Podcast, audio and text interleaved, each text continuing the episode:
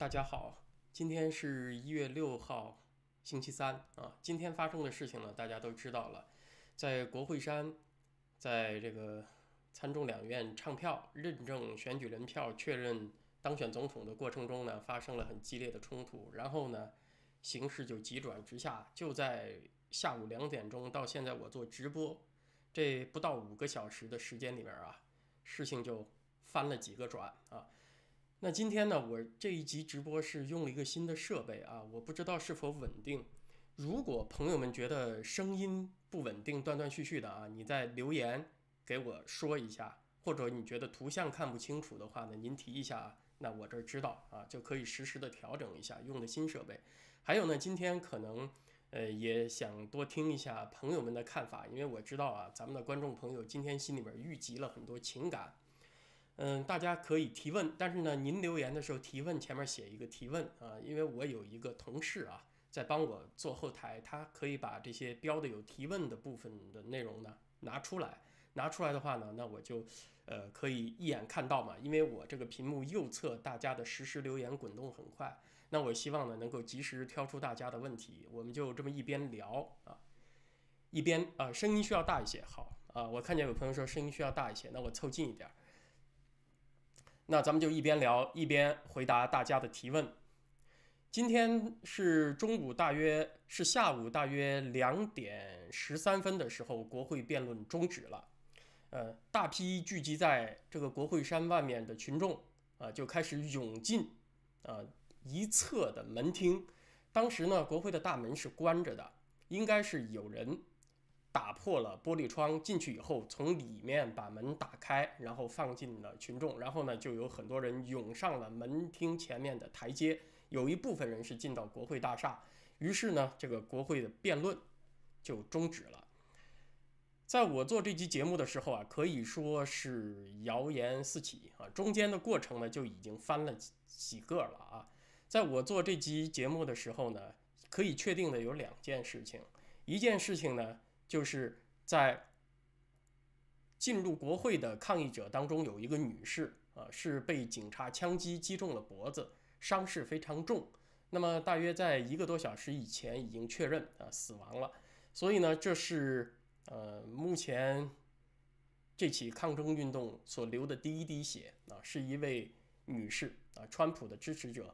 另外一件事情呢，就是在我做这集节目的时候呢，我查了一下。川普的推特呢被封掉了，他不是被封掉了，就是他最近发的两条推文呢是，呃，不能够再发出了，呃，我不知道这样我把话筒拿起来，大家是不是听得清楚？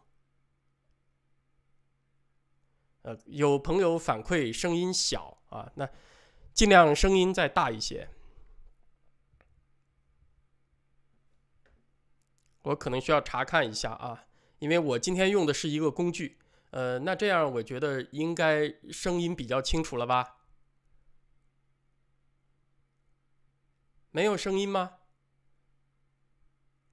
声音还是小吗？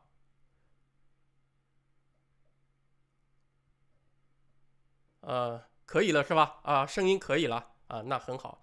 嗯，在我做这集节目的时候呢，有川普的两条推特呃被删除了。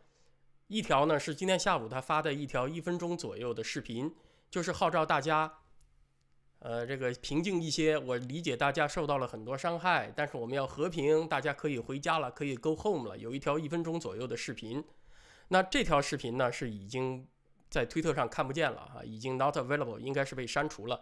另外还有一条推特呢是下午六点多钟发出来的，也已经被删除了。那么这两条推特我刚才是请呃我的这个。同事帮我查了一下，是在 Parler 上，就是相当于推特替代的另外一个社交软件，在那个上面呢是有的。但是呢，Parler 呢，由于它是一个新平台，用的人比较少，呃，多数人看 Twitter，所以呢，下午冲击国会的第一个后果是川普被禁言，这是第一个明确的后果。另外一个明确的后果呢，就是刚才讲的那位女士丧生，这是现在我们所知道的比较明确的后果。川普被禁言呢？这个我现在还不知道他是不是意味着他本人的人身安全、人身自由是不是也受到了一定限制啊？但是这是我们目前所能知道的。呃，现在流言四起，大多数呢我们不能够验证。比方说，呃，有人说现在国会的领袖呢正在某个秘密地点开会，希望呢是启动一个紧急弹劾案，罢免川普。那这个事情呢，呃，没有办法验证。还有呢是说，下午就流传出消息说，今天晚上国会会复会。当这个警察控制住国会山外的人群之后。参议院和众议院会复会，他们会继续唱票数那些选举人票，在今天晚上就结束这个程序，让拜登坐上总统宝座。呃，但是呢，在我做这期节目之前，我并没有看到国会方面的正式官方的宣告说会复会。呃，这个消息呢是一些记者在传，但是也有可能会发生啊。现在呢是是已经进入了 DC 的宵禁时间。在大约冲击国会发生一个小时之后啊，呃，华盛顿 D.C. 的市长就宣布从今天晚上六点到明天早上六点实施宵禁。嗯，但是呢，还是有大批爱国者、川普的支持者聚集在国会山外面。呃，在我做这期节目的时候呢，我在直播之前回头看了一下，他们还在那里，还有很多人。警察呢是在离这个国会。大厦台阶很远的地方就已经设置了警戒线，所以呢人群没办法靠近。但是呢大规模抓人还没有开始，这是目前的状况啊，跟大家更新一下。所以呢我现在确实就这几个小时，我自己的想法也倒了几个个儿。就是这次冲击国会事件，由于它导致的最直接的结果是把川普和他的支持者隔绝开，川普被禁言了嘛。那么川普和他的支持者一旦被隔绝开以后，那么他身边就只有沼泽了，那我们就不知道在白宫在华盛顿发生了什么，所以呢，我现在确实对这起冲击国会事件是充满了怀疑啊。那在这个冲击事件刚刚发生之后，就有很多照片在网上流传，就有人拍下照片，显示出进入国会的人当中呢，不只是普通人，有一些人呢。似乎是之前出现过出现在安提法或者黑命贵的活动之上，是属于安提法和黑命贵的分子，呃，所以呢，有另一方的这个推测呢，是认为这次冲击国会事件呢，可能是有些人蓄意挑起的，就是这些呃安提法黑命贵的人啊，冲击国会的客观效果导致整个对这个选举人票的争议过程被结束。结束以后呢，呃，国会复会的话呢，那反对这个挑战选举人票的那些共和党议员和所有的这民主党议员呢，会提出理由，正是因为这种挑战行动制造了混乱，他们呢可能现在会有更强的理由，认为我们应该立刻关上这道门，啊，立刻结束这个计票的过程。呃，让这个事情尘埃落定。你推的拖得越久，他可他说会更给社会上的一些不安分子以口实啊，让他们去兴风作浪啊，等等等等啊。那么原先像 Ted Cruz 啊，克鲁兹参议员或者是 George Hawley，他们支持挑战选举人票的这部分议员，就会在国会受到孤立，这很可能也是一个直接的效果。它具体怎么发生呢？也许快的话，我们在今天晚上，也许今天这集直播结束以后，大家就能够看到；慢的话呢，也许更晚几个小时啊，最迟明天或者再晚一点儿。总之呢，呃，这就是我们目前呃能够知道发生的事情。呃，我回头是看了一下照片啊，也看了一下，呃，很多网友在推特上和。在脸书上给我发过来的线索，呃，看起来呢确实是比较高度可疑。就是从照片的对比来讲，有些进入国会的人在之前安提法和黑命贵的活动上出现过，呃，还有人发出照片呢，是说有整整一车的这个安提法分子是到了国会附近，他们混进了抗议的人群。呃，当然呢，我想进入国会的人很可能也包括许多呃真正的抗议者，就是普通的人。所以在这一点上呢，我是非常不赞成把进国会的人通通称称之为，呃，什么暴民啊、极端分子啊、暴徒啊，用这一类非常贬低、黑化的语言。他们当中很多人只是非常失望，同时又情绪激动的普通人。所以咱们还是说到这儿吧，啊，还是把今天这个事情的先后次序、因果关系给大家说一说。呃，国会开会呢，大约是我今天一直在盯着看啊。国会的开议是在下午大约一点零四分的时候开始，开始十分钟以后呢，呃，就有这个 Ted Cruz 他们就站出来挑战了亚利桑那州的选举人票。亚利桑那州是 A 开头嘛，呃，念过了阿拉斯加就该是他了，他是排在前面的。然后呢，这个国会就分开参众两院分开开会，呃，就各自辩论。那我所看的呢，主要是参议院的啊。因为众议院它没什么悬念嘛，众议院就是还是民主党控制的，所以说基本上都能够把反对的意见压制过去。那参议院呢，最起码形式上共和党是多数党。那我想听听参议院怎么说。参议院第一个发言的呢是多数党领袖麦康奈尔，他很明确地表达了他的愿望。就是说，他认为没有出现大规模的舞弊的证据，所以呢，我们就应该继续往前走了。应该以我们现在已经有一个总统了，他是反对挑战选举人票的。那其后发言的几个议员当中呢，有那么几位，甚至包括一位这个亚利桑那州的共和党参议员和一位呃宾州的共和党籍参议员，他们都是支持麦康奈尔的。也就是说呢。呃，这个应该是麦康奈尔提前所安排好的人马啊。他作为领袖发言以后，马上就有人跟进，啊，就带动这个风向。那么，挑战在这个国会的议事被挑打断之前，挑战选举人票的呢，只有德州参议员克鲁兹，就是大家熟熟悉的那个 Ted Cruz，还有一个呢是奥克拉荷马州的参议员叫 James Lanford。啊，一个年轻人，他是最后一个发言的，他话还没说完呢，就被打断了。就前面大概有六七位参议员的发言呢，我听了以后，确实就我作为观众也让我非常失望。呃，因为 Ted Cruz 他本身也没有，他发言时间很短，也没有阐述出太多的内容，他基本上呢，啊，哎。有朋友说让我把话筒放下太累了啊，因为放下话筒大家听不清楚啊，还是拿着大家听得清楚一点。Ted Cruz 的发言呢，基本上还是重复他之前提出的议案，他就是说，呃，我们最好呢还是效仿1877年的旧例，成立一个仲裁委员会，呃，然后呢给十天的审计期，让所有的不同观点和证据都能够被呈现、被尊重。呃，这个人们的意见是非常重要的。现在有。成百上千万的人呢是不认同这个选举结果，对他充满了疑虑。Ted Cruz 还引用了一个民调，就说现在包括有百分之十七的民主党人都认为这次选举是有问题的。但是他发言时间很短，然后后来呢，就是那个 Lamford 啊，奥克拉荷马州的参议员支持 Ted Cruz，中间又隔了两个了。呃，实际上呢，他们也都没有向大家。预先所希望的那样，拿出很细节的证据，所以呢，整个前面这一个过程呢，实际上是让场外的观众严重失望的，让场外的群众呢也产生了呃很愤怒的情绪，因为他们看到麦康奈尔和另外几个共和党籍的参议员竟然带头反对挑战选举人票，呃，认为呢是一种背叛，呃，我想呢这是激化当时场外情绪的一个重要因素。同时呢，今天早上那个彭斯副总统啊，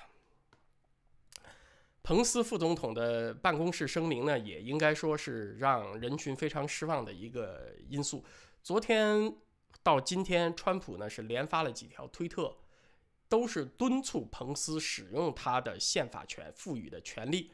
呃，他是给了。几个选项，一个呢就是说，你要不然呢就直接把这些有问题的选举人票丢出去，要不然呢你就把这些选举人票呢打回原籍，让他回到州的立法机构啊，再重新走一遍。但是呢，彭斯在今天的声明当中呢，他说他和这个他的团队去仔细研究了宪法，他不认为他有这个权利，他认为他的职责呢不能够单方面的接受或者抛弃某一方提出的选举人票。啊，这里说的单方面的意思就是说他自己不能够完全承担这个责任，必须交给国会全员来讨论，啊，是这个意思。那嗯，这样一个表态呢，实际上其实我觉得并不意外啊。咱们在这个节目当中也一直是这样判断彭斯的。彭斯不是在一个星期之前他已经回复了法庭，是希望法庭驳回一个针对他的案子嘛？那个案子倒不一定是真的，不是真的告他的，是希是有共和党人提出诉讼，希望法庭明确彭斯副总统作为参议院议长有接受某一些选举人票，接受另外一些他认为怀疑的选举人票的权利。但是彭斯呢，就主动向法庭要求呢，就是说驳回这个案子，其实也就表明了他自己并不认为自己有这样的权利。呃，所以川普呢发了这连续发几条推特呢，敦促彭斯。其实像咱们昨天所说，表明他之前和彭斯在这方面并没有达成一致。所以彭斯呢今天仍然是按照他自己的意思来办。呃，这也是造成中午的时候呢场外情绪比较激动的原因。呃，我的分析是这样啊，然后就发生了冲击国会那一幕。呃，所以今天这一幕的发生呢是。有各方面的因素促成的，但是现在呢，我们回头去说呀，那呃也已经木已成舟啊，只看怎么样往下一步进行。还有一些消息在流传说，但我认为是不太可能是真的啊。目前谈一下我的看法，呃，有一个消息是说。调动国民警卫队是彭斯副总统下的命令，并不是川普总统下的命令。呃，还有一个消息是说，代理国防部长米勒指挥调遣国民警卫队保护参议院议长彭斯、众议院议长南希佩洛西和副和这个那其他一些国会议员，但是呢，没有提到川普。那这个消息呢，我觉得是比较可疑的，因为川普毕竟目前他还没有被罢免嘛。我最起码还也没有看到说提出了这个动议，对吧？那么他就是三军统帅啊，没有人能够代替他签字啊，所以这个消息出来呢是比较可疑的。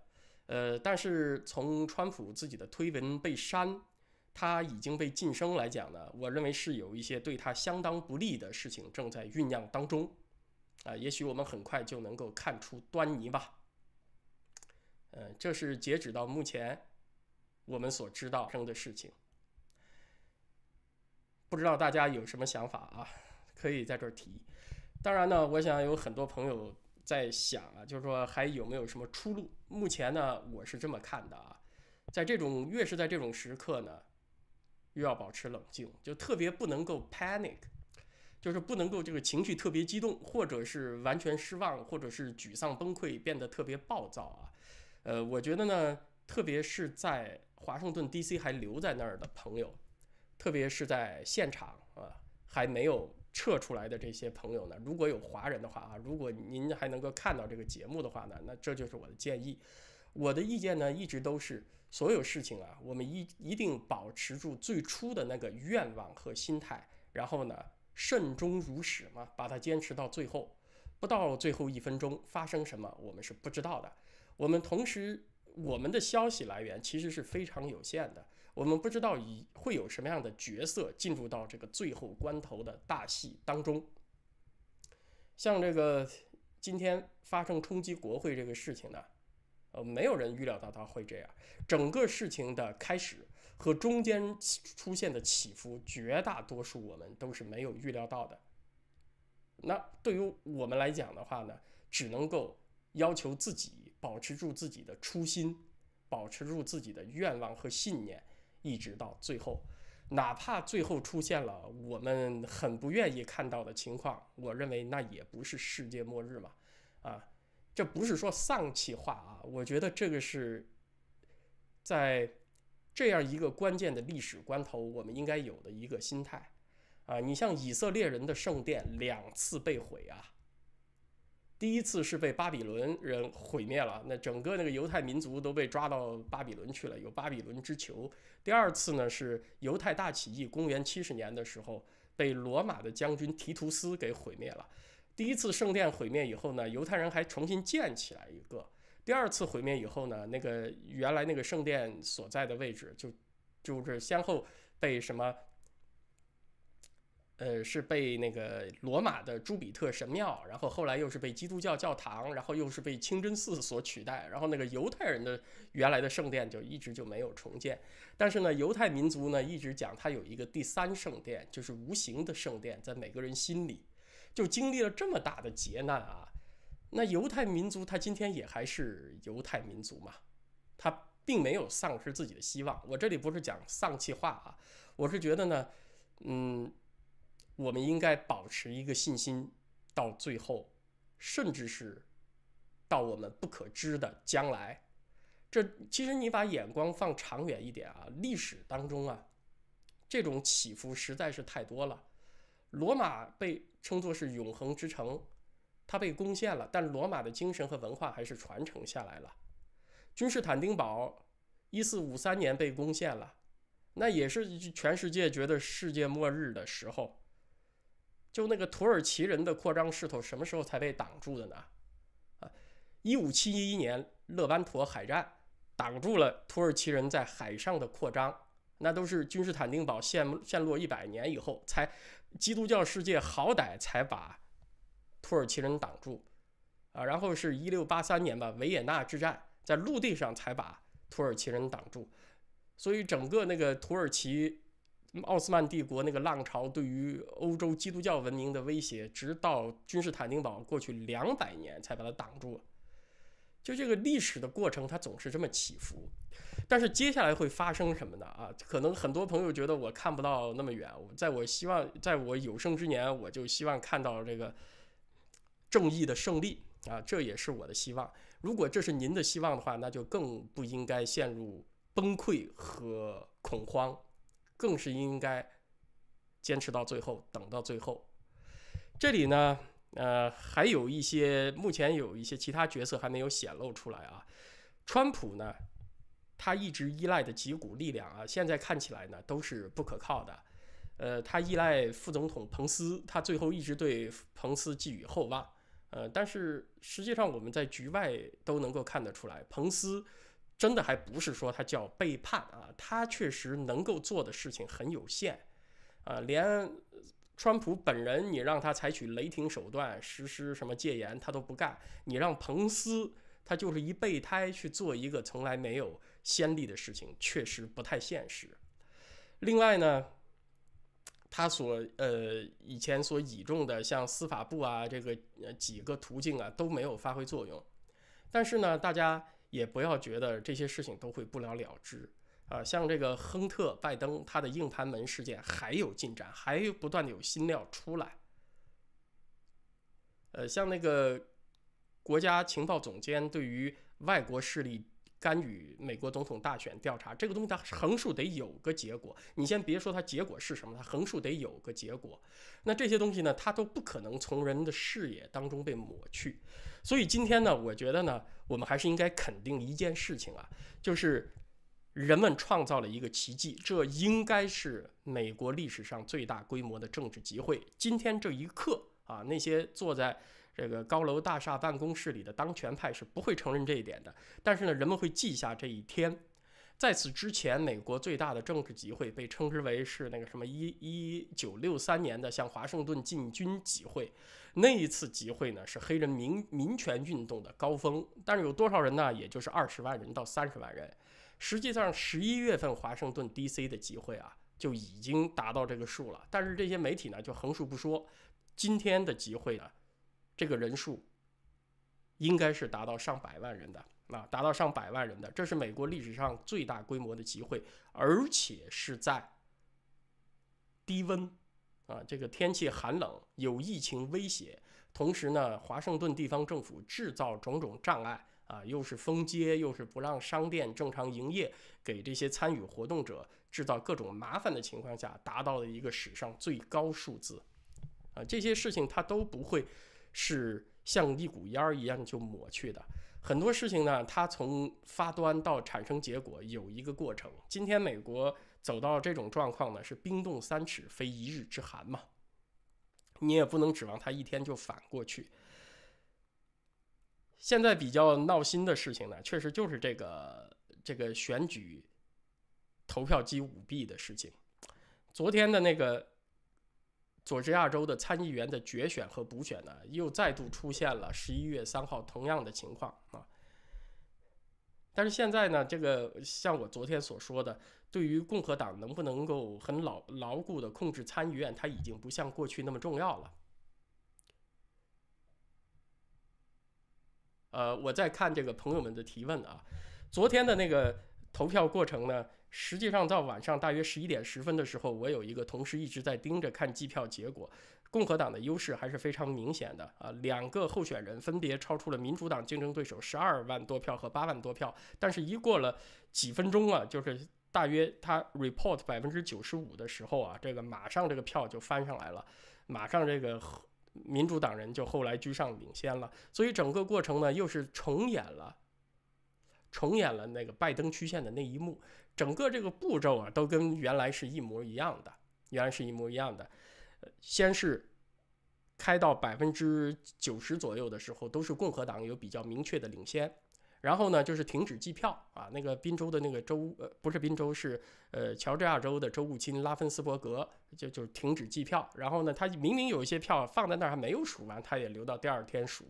呃，然后呢，就是看到这个出现了一个惊奇的反转，在最后关头呢，末尾民主党人又赶超，就完全是这个整个步骤都跟原来一样，都是不带改的。那我想，如果我的观众当中有来自于台湾的朋友的话，对这一幕应该非常熟悉啊。台湾各种选举作弊的方法，那都玩到烂了。那这种招数呢，就是一看就知道是怎么回事儿啊。那个拉芬斯伯格呢说，对我们是还有一些票没寄完，我们放在第二天来寄。我们收到了一批军队的选票什么什么的啊。这种招数呢，就是说他票都收齐了，但是他也压着一部分，他就不放进去数。他就来看看还差多少张，差多少张呢？他就说我后来又有票进来啊，我就再放进去数，然后就开始掺沙子，把那些灌进的票全都放，全都放到他后来进的那一部分里面去，就这么注水把数字冲上去，这么灌上去，啊，呃，有有来自于台湾的朋友呢，了解台湾选举史的呢，应该对这一类的这个招数实在是见怪不怪了啊。那么。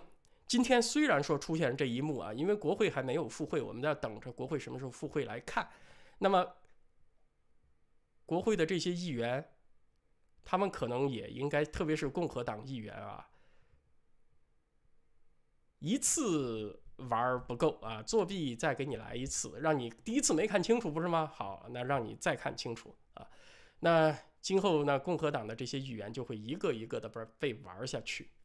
那我相信呢，现在应该这些国会议员们正在激烈的有激烈的交锋吧？我不知道他们是不是已经像传闻所说的聚集在某一个秘密地点在开会了啊？但是国会的重要会议应该是对公众公开的啊，他是不能够搞秘密会议的，他是民意机构嘛，他们要。这些议员们要设身处地的想这个问题，这也算是咱们这里对这些共和党议员最后的呼吁吧。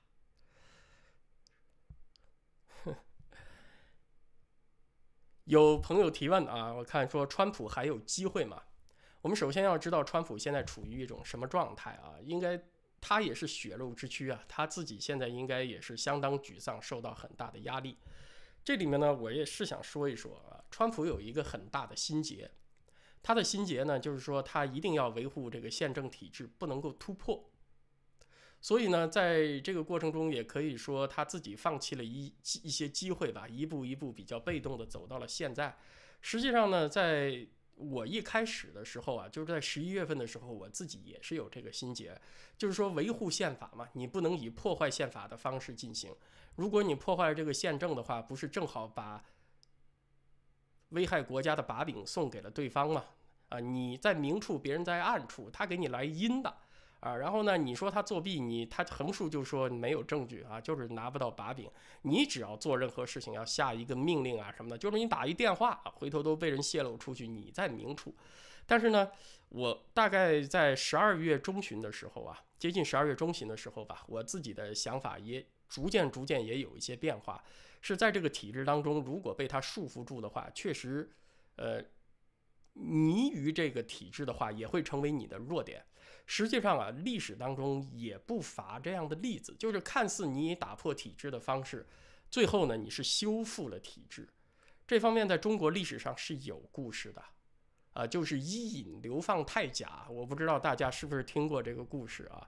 伊尹呢是商朝开国的功臣，是那个开国君主汤的一个重要谋士，呃，相当于是那个。像姜太公啊，像张良啊这样的角色，帮助商朝打下了天下。然后呢，是可是这个伊尹的长子叫泰丁，在伊。不是伊尹的长子，错了，是汤的长子叫泰丁，他在汤之前就死了。商汤故去的时候呢，他只能够选泰丁的弟弟继位，但是他两个弟弟呢，寿命也都不长，继位不长时间都死了。最后呢，就排到了太甲，按照那个接班顺序排到了太甲。可是这个太甲呢，就是个惹事的主啊，就比较昏聩，然后呢，一坐上帝位之后就干了很多荒唐事儿。到那个时候呢，伊尹已经是三朝元老了，就提了很多意见啊，就是说这个，呃，主上你不能够这样啊，你得怎么怎么样，勤政爱民，要怎么样做事要规矩，通通不听，啊，最后这个事情严重到一定程度以后呢，伊尹非常果断，他在汤的陵墓周围修了一座住宅，叫做铜宫，铜呢就是那个梧桐的桐，然后呢就。发动政变，其实是发动政变，把太甲扣下来了，然后把太甲送到铜宫，让他去扫墓，呃，给他祖父，呃，是对，是给他祖父扫墓、守墓，然后呢，闭门思过。在这个过程当中呢，还写了很多这个怎么样做一个统治者的。写了一些教材啊，拿给这个太甲去学习。就这么过了三年，过了三年以后呢，还真的这个太甲就改过，然后伊尹又把他迎回来，又把权力重新交给他。所以这个典故叫做伊尹流放太甲。他作为臣子，他把君主给流放了。但是整个这个事情的过程，最后历史是高度肯定的，因为他是用一个打破体制的方式呢，是去修复了一个重要的危机，他是完善了体制，所以他。流放了他的君主，后来呢，又把他自己夺到的权力交还给他的君主。这个过程呢，让人们看到了伊尹，他确实没有私心，他确实是在为这个国家着想。呃，所以伊尹呢，你别看他干了这种破坏体制的事情，在中国历史上把他称之为圣人呐，其实是有的，有这样的先例的。你的用心非常重要，当然达到的结果也非常重要啊。但是在历史关键时刻呢，你不知道你走出的这一步最后会变成什么样的结果。有这样的魄力非常非常的不容易。现在看川普过去这两个月，他确实没有体现出这个魄力，他的心结非常重。你别看他满嘴跑火车，经常有的时候说话也很不客气，好像是呃这个桀骜不驯，什么事都不在乎的。他对维护那个宪政体制，他不他不想让自己去破坏体制，承担这个责任的。他这个执念是非常重的，这确实是他一个弱点，而这个弱点呢，也确实被他的对手看穿了。他就是图个嘴上过瘾，啊，他真正不会去下手。我看见有朋友刚才留言了，说川普太善良了，啊，你要从一个角度来讲呢，确实是这样。他他是嘴上经常是说些这个。不把门儿，然后呢，就是离经叛道的话，他他做事情他很规矩。另外一些人是反过来，嘴上说的全都是那高大上的话，全都是合乎规矩、特别体面、挑不出一点毛病的话。但是呢，下手全都来阴的啊。所以这也是川普作为一个政治素人嘛，他并不真正清楚这个沼泽有多深，那会采取些别人会用些什么样的手腕，他所面临的一个状况。提问，呃，有朋友提问，会爆发美国的完全分裂吗？美国会进入黑暗吗？现在我们就站在黑暗的边上，会不会发生这些事情呢？我觉得大约在四十八小时之内呢，我们能够看到发展。呃，直到现在这一刻呢，我也没有完全放弃希望，我也没有完全觉得这个黑暗是不可避免的。每一个人呢，在这个时候呢，都要。做出自己的选择。普通人来讲呢，也就我觉得啊，我能够继续保持现在立场说话，而且不管今后怎么样，我自己的观点也不会做被不会修复。不管 YouTube 是不是什么停掉我的广告啊，是不是关掉我的频道啊，我在这方面不会改变。那么站在现在还在这个华盛顿 DC 的这些朋友呢，他仍然能够坚持一直待下去，等到最后的结果出来。他作为人民的一员，他行使自己的权利，那我就觉得这是他能做的。另外有一些人是不是呃能够在自己的特殊角色上发挥作用站出来呢？那个我们没有办法带别人做出选择。嗯，还有朋友呢也问啊，觉得川普身边没有几个值得信赖的人，川普的支持者也缺乏统一的领导力和策略，有些人很多。但是使不上，有些人很多，但使不上力的感觉啊。现在呢，是还是首先要确认川普自己的状态是什么。如果他已经放弃的话，那就已经 game over 了。如果他经过这个打击，他还能够再站起来的话，也许就在今天晚上或者明天，可能他还能做一些事情吧。啊，你咱们也就只能这么说了，因为现在所有的这个消息都不确定。还有朋友是说看到有记者发推说八点钟赴会，那现在接近八点钟了啊，那我不知道我没有去查国会的官方消息，那是不是有朋友看到已经说要赴会了呢？就包括这些议员，他们看到今天所发生的事情，他们会受到压力。他们会不会像 Ted Cruz 参议员、Josh Hawley 参议员，还有几位会不会仍然继续挑战那几个州的选举人票？那这是他们做出的选择。其实，在这种过程中啊，因为历史一个大事啊，大家知道，它在关键关头，它是很多人同时在动的。它就跟你看那个烧水一样，它那个分子热运动的所有的分子都在动，你是不知道它最后是哪一步、哪一个寸劲儿、哪一个局部力量。局部点产生的力量让这个形势改变的，每个人都在面临自己的选择。如果说国会复会还有议员能够顶住这种压力，说我还是要提出挑战选举人票，那可能这个形势马上又一变，对吧？呃，现在呢，一切都在进行中，看起来呢，好像真的是特别特别黑暗了啊，就看起来真的是一切都要结束了。那但是每个人呢，最后我觉得。还到了有可以选择的余地。拜登不是还没有坐进白宫吗？呃，有一个朋友问文昭老师，可以分析一下川普为什么不愿意军管或者戒严，或者说是外国干涉吗？他担心的是引发内战，还是川普军权不在他手里嗯，现在看起来呢，川普还是寄希望于在国会通过这个体制内的渠道。来做事情，军管这个呢，他可能是受到收到了很，他可能有这方面的想法，但是呢，收到了很多负面的反馈。嗯，川普身边的人呢，呢基本上很多人是不赞成他这么做的，可能把这个风险夸的非，就是把风险强调的非常大吧啊。川普他本人呢是现在还没有愿意走出这一步。呃，在他彻底失去权力之前，他是不是有所能有所改变啊？呃，从今天下午他发出的那个短视频一分钟的视呃那个视频来看呢，说让大家都回家。呃，现在看呢，他处于心理的最低点，他还没有能跨出这一步，还没有能跨出这一步。所以呢，我这里也在想啊，我们到今天，我们到底所要坚守的是什么？啊，是不是川普他自己放弃了，我们都放弃了呢？那如果他放弃了的话，那当然我们支持他这个人本身已经没有意义了。但是呢，我觉得有几件事情还是得坚持下去。第一是要求像公正的选举，这个事情呢还是得继续支持，得支持把它推动下去。任何世俗的法庭之外，还有良心的法庭啊？真相，它是维持人类社会这个共同体的一个基本要素。大家可以想象吗？在美国的教育系统里面，这个事情过去以后，如果就不了了之了，以后大学考试学生作弊，还有人能抓吗？你说抓学生作弊，人家学生怼你一句啊，那拜登都进去了，拜登有人抓他吗？拜登的儿子有人抓他吗？那那个。我觉得那个大学老师都哑口无言，对不对？他完全就都没有办法去回应。那我们教育我们的孩子的时候说，诚实很重要啊，诚实是你在社会上安身安身立命的根本。大家觉得我们还能这样去教育孩子吗？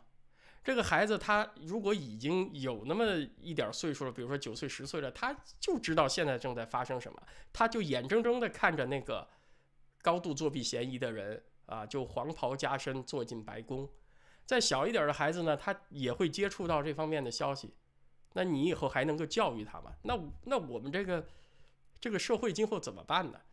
所以我觉得，哪怕是为了我们的下一代，这个没有了川普关于选举作弊这个事情啊，还是得继续追问下去，这一点不能停啊。我们之所以支持川普啊。呃，最起码我这儿啊，我这儿支持川普吧，是因为我们别无选择。在这两方面当中，我昨天节目当中谈了，现在不是一个这个选哪个党的问题，是美国要不要走社会主义道路的问题。那我们是不能够放弃的。我们我在我每一代人有每一代人的责任，在我们这一代人呢，我不能眼睁睁地看着美国这个国家就成为一个共产主义国家啊，成为一个社会主义国家。现在 Trump 呢，他这个人有许许多多方面的弱点啊，我们都能够看到他绝对不是一个完人，他甚至不是一个我们可以作为一个榜样教育我们的子女应该成为的那样的人。但是他所坚守的这些理念啊，美国的传统理念啊，还有保持信仰、敬神、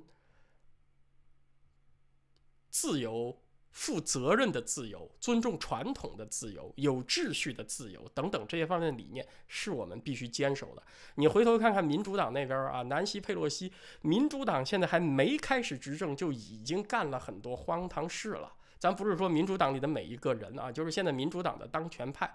那个南希·佩洛西就已经就众议院的议事规则提出了修改，提出了要搞一个什么中性包容的提案，就这个父亲母亲都不能说了，呃，说这个都不包容，都要使用中性的，说 parent 这中文词儿只能翻译成家长，啊，这个是呃姐兄弟姐妹要改成手足。啊，把一系列词儿都换了，我就搞不明白为什么说父亲母亲就侮辱女性了啊，或者说就对某一些这个家庭就不友好了。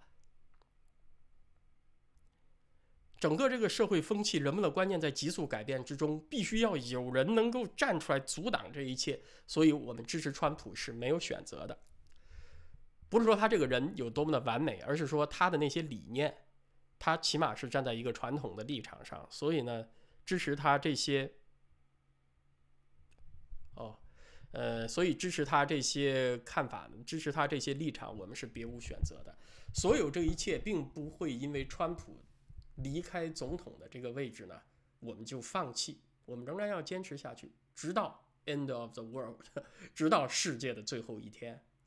今天呢，我相信这个朋友们啊，呃，心情很沉重，就和我一样。我这个频道最起码大部分观众吧是支持川普理念的，和我一样心情都比较沉重。明天太阳还会升起来，川普到一月二十号之前还是总统，接下来还会发生什么呢？我们还要看啊，还要看。人人都，我们都希望有奇迹发生啊，嗯，但是经常社会并不是按照我们的愿望去。出去运行的，我们只能够保持住我们自己的信念，在我们的能力的这个范围之内，我们坚持到底。所以今后呢，我觉得关于美国的话题还要谈啊，关于中共对世界渗透改变呢还要谈。嗯，川普也许不是那种横空出世的骑在马上的白马上的骑士，骑在。呃，白马上的天使能够拯救世界，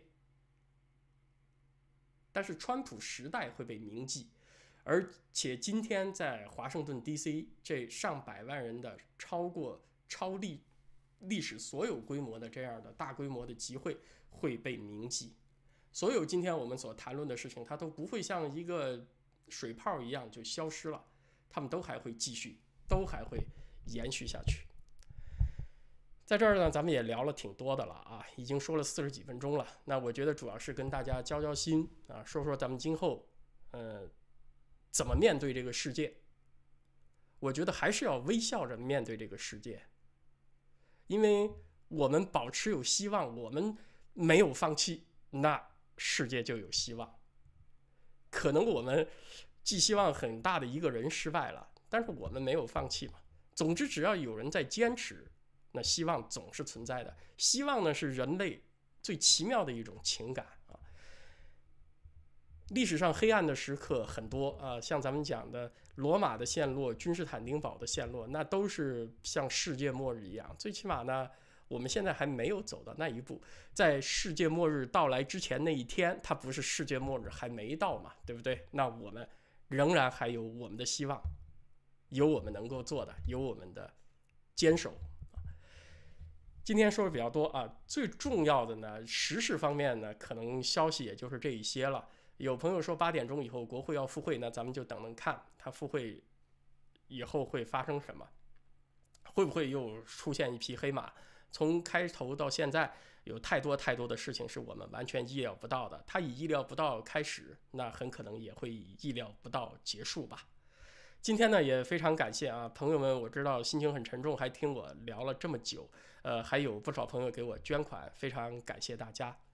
呃，冲击国会这个事情呢，也不会这么嗯没头没脑的就完了的。